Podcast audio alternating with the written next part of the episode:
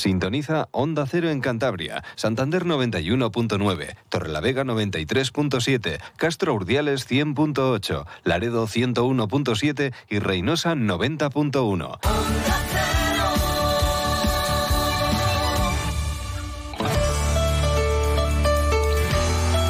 Cantabria en la Onda. Deportes con Fran Diez. Onda Cero. Saludos, bienvenidos al espacio que dedicamos al deporte local y regional aquí en Onda Cero Cantabria con José Luis San Julián en la realización técnica. Tenemos hoy partido de balonmano en Ibiza a las ocho y media. El Batco Torlavega afronta su estreno en la Copa del Rey. Una Copa del Rey de balonmano muy especial porque la fase final, la final a ocho, se disputa en Santander, en el Palacio de los Deportes de Santander. El Sinfín ya está clasificado de oficio junto con el campeón, que es el Barça. Y en mayo, del 5 al 7 de mayo, pues eh, se va a disputar en el Palacio de los Deportes de Santander. Ojalá que el Batco pues pase de ronda gane también el siguiente encuentro a partido único y esté en esa fase final a 8, porque daría pues mucho colorido al, a todo el evento, ¿no? que desde luego va a convertir a la capital de Cantabria en la sede central del balonmano español durante unos días. Precisamente de va a llegar el nuevo entrenador del boli textil, ya saben que regresaba el conjunto de Cabezón de la Sal a la máxima categoría, la Superliga masculina, que no habían ganado un partido, solamente un set, seis derrotas.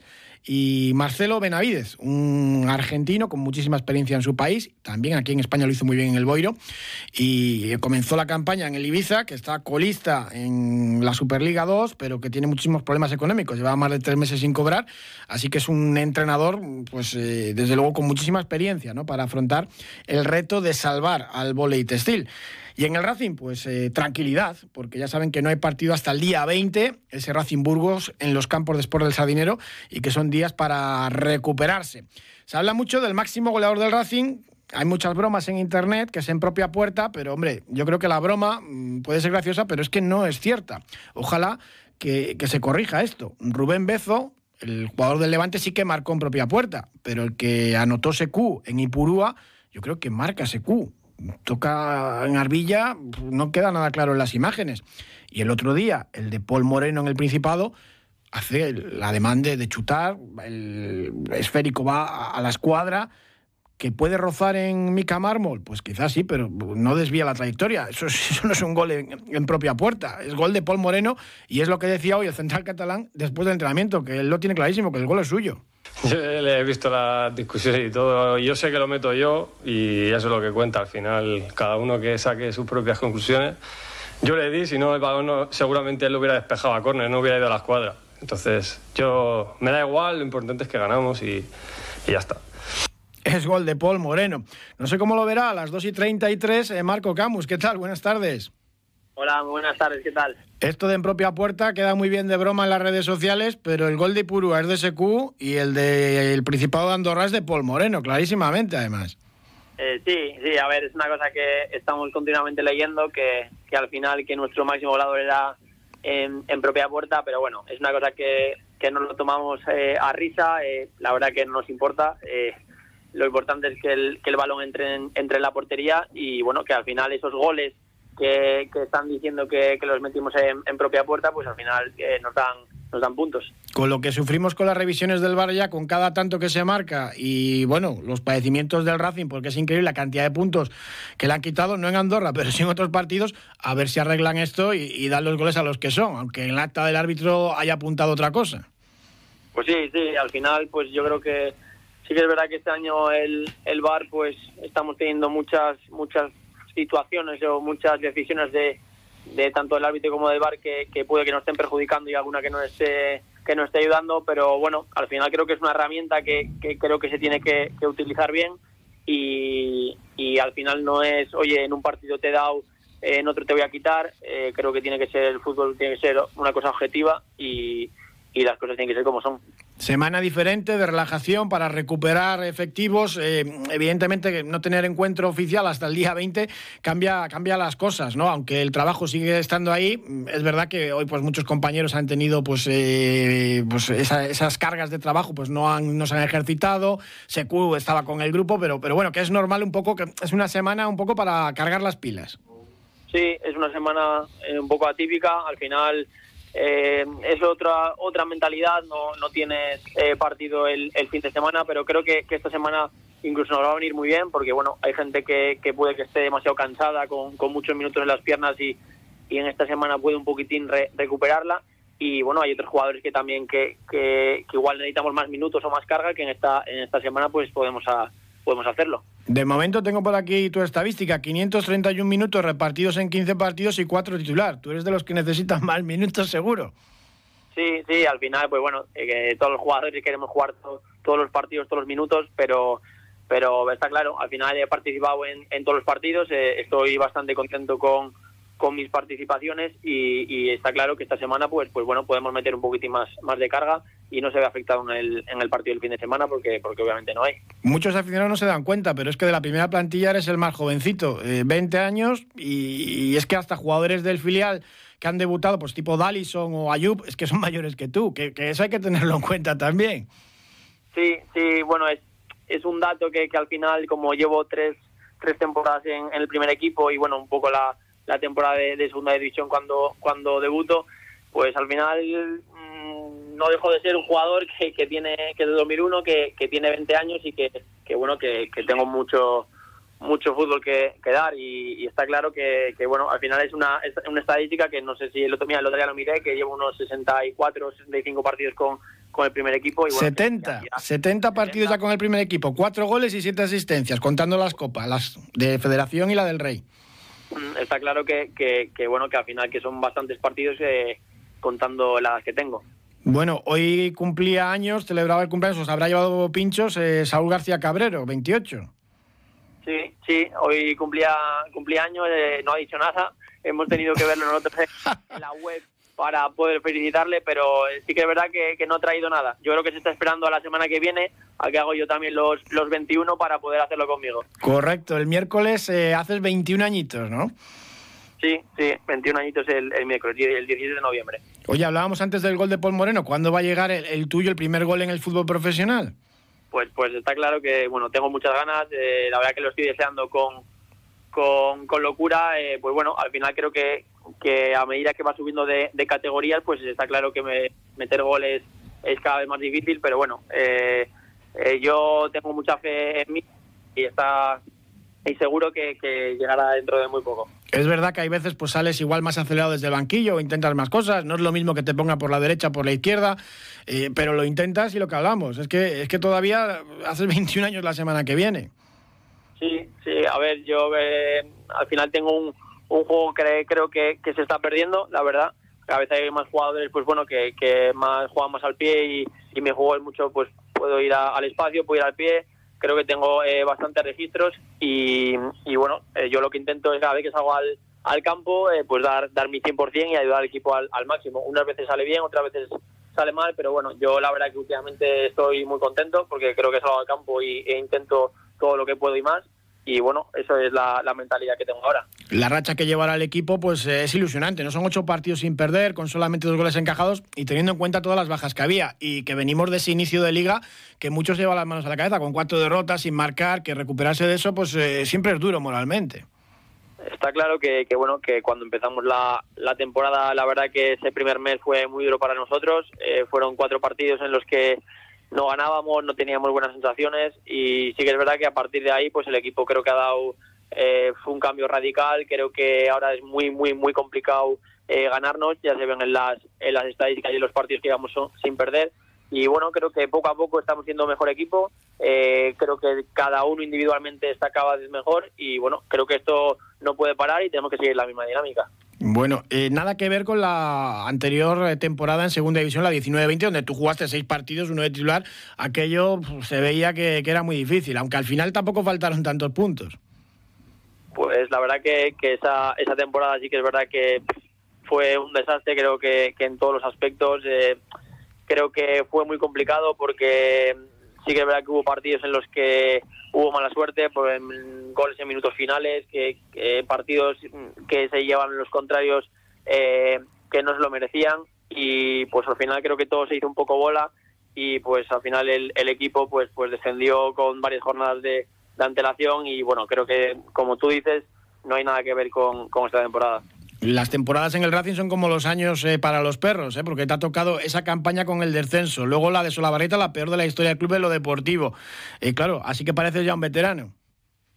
Sí, sí, la verdad que mis dos experiencias, eh, con las dos primeras experiencias, las dos primeras temporadas con el primer equipo, creo que pues no fueron las, las idóneas. Yo debuté con una situación que, que era bastante mala, era trágica, que al final descendimos a, a segunda B y el siguiente año, pues, pues creo que hicimos una de las peores temporadas de, del Racing de la historia. Pero bueno, al final hay que seguir trabajando. La siguiente temporada, que fue la del año pasado, pues creo que es difícil volver a repetirla con los números que hicimos y cómo disfrutamos el, el ambiente que había, el grupo que había.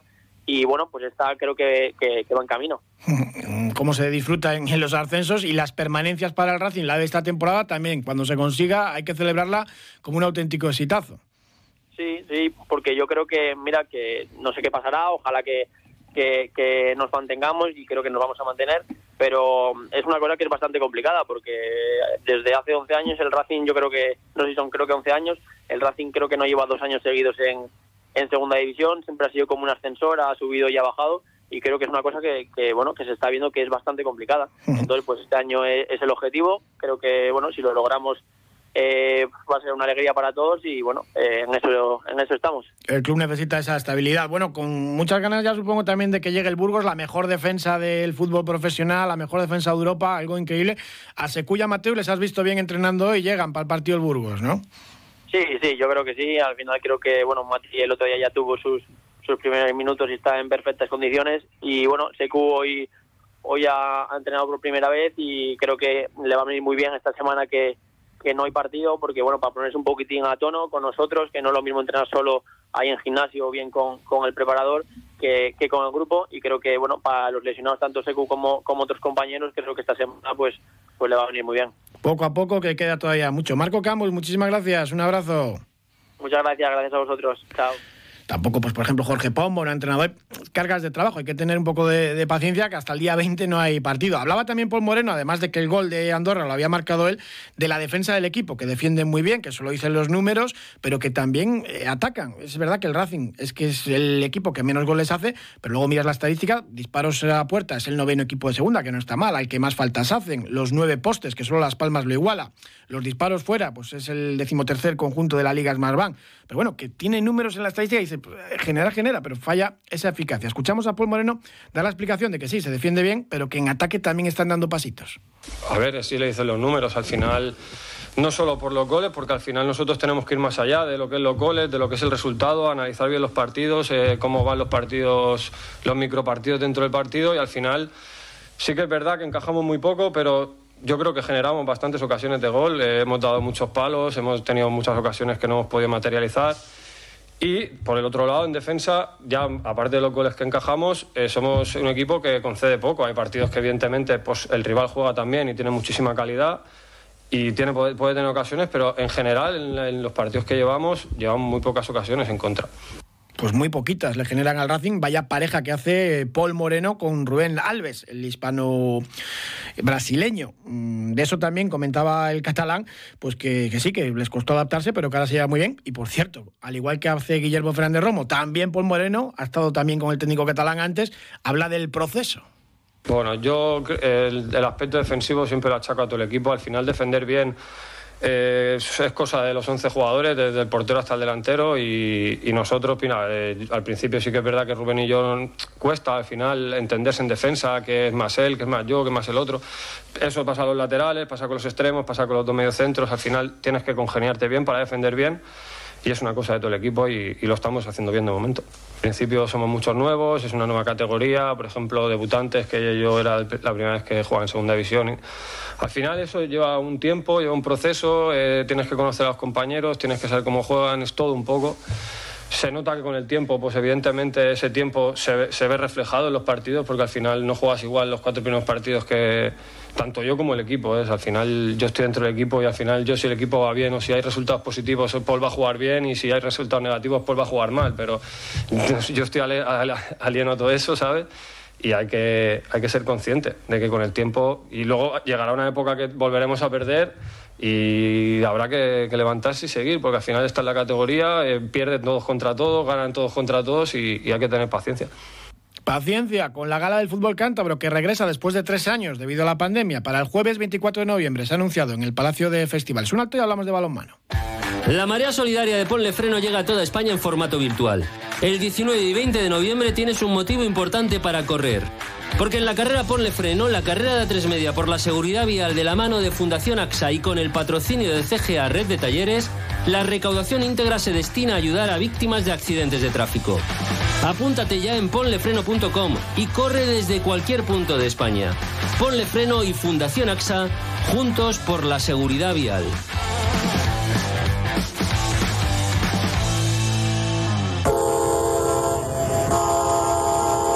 Dicen que hay trenes que solo pasan una vez en la vida. Muchas personas ni siquiera tienen esa oportunidad. En AMPROS creamos oportunidades laborales mejorando la calidad de vida de personas con discapacidad intelectual o del desarrollo. Descubre todo lo que hacemos en ampros.org. AMPROS, creando oportunidades para las personas. Ante Ibiza consiguió el Bat contra la Vega el ascenso a la Liga Sobal, pero lo de esta tarde a las ocho y media es otra historia. Partido único, mmm, competición de Copa con esa final ilusionante en Santander para mayo y evidentemente es un rival de segunda categoría, pero que en su propia cancha puede ser muy duro. Lo comentaba Alex Mozas. Un rival difícil en una cancha en la que prácticamente siempre consiguen ganar, pero bueno, para nosotros es un partido muy importante porque esa temporada la Copa es un objetivo para el equipo el intentar llegar a la fase final, que se juega en Santander. Y bueno, iremos con toda la, energía y la ilusión para poder pasar a esta primera eliminatoria, eh, solo pensando en, en el partido de, de, hoy y bueno, con las máximas ganas para, para poder ganar a, a un equipo que tiene una gran plantilla, que tiene un muy buen entrenador y que seguro que nos lo pondrá muy difícil, pero esperemos continuar con la buena racha que, tenemos ahora mismo. Solo van a pensar en el partido de hoy, pero es que el calendario que tienen es durísimo. El sábado, el Batcor juega en Torrelavega ante la Naitasuna a las ocho y media. Apenas van a tener tiempo por el viaje desde la isla. El Sinfín juega ante el Vidasoa a las 4 a domicilio y luego tienen el martes jornada. Eh, los dos equipos cántabros contra dos gallegos, Sinfín Cangas y Cisne Batco. Y el sábado 19 el Batco Sinfín, el derby cántaro. Un calendario de AUPA. Y antes, el viernes 18 de noviembre, el Foro Internacional de Deporte va a presentar el documental Teca Cantabria 93-94, cuando fuimos los mejores. La cita va a ser a las 8 de la tarde en el Palacio de Festivales. La entrada es gratuita, pero es necesario reservar plaza. Aquel equipo del Teca me acuerdo perfectamente, éramos un equipazo, teníamos a Matt Olson en la portería, con JJ Hombrados. Laterales eh, derecho Mateo Garralda. En el centro Chechu, Chechu Vialdea y Talandus Ibayev. Lateral izquierdo Melo, Yakimovic y Chechu Fernández. Extremo derecho eh, Javi Cabanas y, y Alberto Urdiales. Extremos izquierdos Juan Domínguez y Rodrigo Reñones. Los pivots eran eh, Xavier Miquel Recondo, Luisón García y el tercer pívot era que jugaba solo competición europea, Yuri Nesterov. Entrenador empezó Javi García Cuesta y terminó Julián Ruiz de la temporada. Pues va a ser un aperitivo perfecto para el derby cántabro en Asobal ese viernes, día 18, la presentación de Teca Cántabro 93-94, el documental. Se lo decíamos en el arranque del programa, Marcelo Benavidez, el italo-argentino, nuevo entrenador del Bolit Steel, llega mañana y va a debutar en Cabezón el sábado. Un alto y hablamos de motor y también de atletismo. Beatriz Pérez, olímpica de hockey. Quiero lanzar un mensaje a los jóvenes adictos al juego. Hay mucho más tras una pantalla. Os espera un mundo lleno de cosas buenas y deporte en los que podréis jugar sanamente. Yo estoy contigo. Que no jueguen contigo. Dino. Instituto Municipal de Deportes, Santander Ciudad. Marcelo Carbone, buenas tardes. Muy buenas tardes, Fran. Ayer anunciábamos en titulares algunas de las cosas que tenemos esta semana. Es que en nada ya el rally del Mundial en Japón con Dani Sordo, por ejemplo, que por la diferencia horaria, pues bueno, es un tanto extraño para seguirlo, pero bueno, ahí estaremos. Sí, son ocho horas de diferencia, es decir, en Japón son ocho horas más que en España, de tal manera que, por ejemplo, mañana jueves, lo que sería el primer tramo del rally, lo tenemos muy temprano, a las 9.38 de mañana, eh, es un tramo de estos muy cortito, de dos kilómetros, y ya por la noche de mañana jueves también, a las 11 de la noche, tenemos el, el primer tramo del rally, ya un tramo de verdad, un tramo de más de 20 kilómetros. La verdad, tengo mucho interés por seguir este rally. Ya sabéis que eh, soy muy crítico con la velocidad, sobre todo en asfalto, que se alcanza últimamente, y por las cosas que he visto, eh, este parece un rally que es de asfalto, pero mucho más lento, es a lo que estábamos acostumbrados. De hecho, he leído unas declaraciones de Dani Sordo que me han parecido muy interesantes porque decía que los tramos se parecen un poco a los de Asturias. Eh, me llamó mucho la atención, es decir, serán tramos que patinen, estrechos, complicados, aunque aquí también en Asturias y por supuesto en Cantabria hay algunos tramos rápidos. En cualquier caso... Eh, que en Cantabria, Marcelo, arreglaron tanto las carreteras y también que ya casi no quedan de esas carreteras de, bueno, rally. Pero no, algunos, algunos todavía quedan, evidentemente muchos tramos eh, han tenido que pasar a la historia porque son auténticas autopistas, lamentablemente eh, el progreso que es muy bueno para unos eh, es malo para lo que es lo que estamos acostumbrados en los rallies, pero que el hecho de que Dani haya dicho que los tramos se parecen a los de Asturias y de que será muy importante encontrar el ritmo me parece muy interesante. Eh, espero que no le perjudique salir tan atrás, eh, porque como se sale por clasificación, el primero saldrá eh, Cale Robampera, que ya es campeón, eh, luego mm, segundo Tanak y tercero Neuville, entre los dos compañeros de Dani se van a jugar el subcampeonato, cuarto sale a la carretera Elfin Evans, quinto Katsuta, sexto Kraivin, séptimo Sebastián Ogier, que por cierto es el último ganador en Japón, el último rally fue en el 2011, y eh, octavo a la carretera, al menos en la primera etapa, saldrá Dani Sordo. En cualquier caso, hay pocas cosas que decidir que no sea el subcampeonato, y se estará rumeando en función de cómo le vaya a los pilotos cómo van a tener sobre todo Hyundai y Toyota eh, el equipo para el año para el año que viene. En cualquier caso es un rally interesante y lo vamos a seguir con mucho interés. Sí, porque es como más va a haber más libertad para, para los pilotos porque casi no hay nada en juego, hay más diversión. Perdí algo, me decía lo de la libertad de Dani. Vamos a ver, hay libertad absoluta porque Dani no tiene que hacer trabajo de equipo. Eh, tanto en pilotos, Robampera, como en marcas Toyota, en equipos, ya están decididos los campeonatos eh, Tanak y Neuville se van a pelear entre ellos, uno de los dos será su campeón, por lo tanto Dani no tendrá que guardar las espaldas a nadie ni cuidar los puntos. Eh, no recuerdo sinceramente un rally en el que Dani pueda correr con esta libertad. Tenemos también en casa rally, eh, así que bueno, hay que duplicarse ¿no? para seguir eh, la prueba en Japón y la prueba también aquí en Cantabria. Sí, el rally del Alto Azón, la segunda edición de este rally, ahí se va a decidir el campeonato entre Dani Peña, Fernando Prada y Pablo Fernández. Hay 61 inscritos, que no está nada mal. Un rally eh, a mediados de noviembre con 61 inscritos y con prácticamente todo decidido, por lo tanto será muy interesante. Y bueno, yo aprovecharé, veré un poco de rally y también si me da tiempo me voy a Potes a la, a la, a la Feria de los Lujos. Bueno, pues nada, desde aquí ya sabes que esta semana te vamos a llamar todos los días. Marcelo Carbone, un abrazo. Será un placer, hasta mañana, un abrazo. En Adamo hemos hecho los deberes. Bajamos los precios para que ahorres 279 euros. Contrata fibra Adamo 1000 megas con móvil 50 gigas por solo 13 euros al mes durante 9 meses. Llama ahora al 1600. Adamo. Bueno, con Sergio Reigadas, el organizador del Adamo Night City Trail de Torrelavega, también podríamos hablar de, de rallies. Eh, ¿Qué tal, Sergio? Buenas tardes. Hola, buenas tardes. Porque eres un apasionado de, del motor. Eso es, eso es, uno de mis deportes preferidos. Bueno, ¿cómo se presenta esta séptima edición de, de, la prueba de este trail nocturno de Torrelavega? Que, en fin, es una auténtica pasada en cuanto a inscripción, porque soléis atraer y llevar muchísima gente, ¿no? Pues sí, la verdad que este año nos ha sorprendido gratamente porque no pensábamos que íbamos a tener una inscripción tan alta.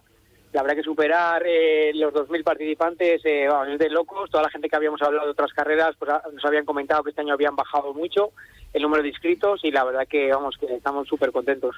El sábado a las seis y media salen del Boulevard, de, Demetrio Herrero y pues bueno, tenéis eh, diferentes modalidades, ¿no? Eh, también hay trail por peñas, eh, con equipos de cinco personas, el de los 15 kilómetros. Habéis hecho para, para todos los públicos, que normalmente los trail nocturnos, no sé por qué, pero también cuesta más que la gente se inscriba que en los diurnos. Pues sí, la verdad que bueno, eh, nosotros hemos hecho un poco caso a lo que nos han ido pidiendo en otras ediciones eh, los participantes y muchos se quedaban con ganas de poder hacerlo porque bueno 15 kilómetros pues bueno hay que, hay que entrenar un poquitín para poder hacerlo. Y este año pues hemos sacado la modalidad de esa de inclusiva de familiar de 5 kilómetros y yo creo que, que, vamos que ha sido todo un éxito. Hay pues más de 300 participantes apuntados y yo creo que bueno es una forma buena de iniciarse en el mundo del trail y que los peques pues disfruten también de por la noche de con linterna y yo creo que va a estar muy bonito la verdad Bueno, para la salida eh, también vais a tener, eh, va a estar amenizada por, por, un, por Adrián Derre y bueno, siempre buscáis un poco también esa fiesta, ¿no? Que haya pues una prueba pues muy inclusiva, eh, muy familiar, eh, algo más que, que sea algo más que deporte.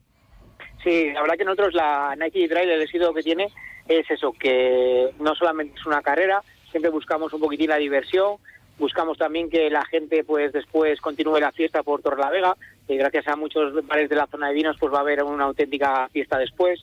Y el comienzo también queremos ser siempre un poco originales y este año pues hemos hablado con Adrián, que la verdad que lleva bastantes meses ahí estando en la cresta de la ola y yo creo que va a ser un auténtico fiestón lo que hemos montado. Hemos montado una, una estructura metálica eh, estilo de arco de meta, donde va- él va a estar eh, en la parte superior hinchando y yo creo que va a ser muy bonito. La verdad que invito a los que no se han apuntado como participantes a que vayan al Boulevard a las seis y media y disfruten también de, del evento. Bueno, eh, hay fiesta, pero también eh, sueles traer a participar en esta cita a, a corredores y deportistas muy importantes. Cuéntanos eh, qué gallos vienen este año, sobre todo en bicicleta de montaña sueles traer siempre gente muy potente.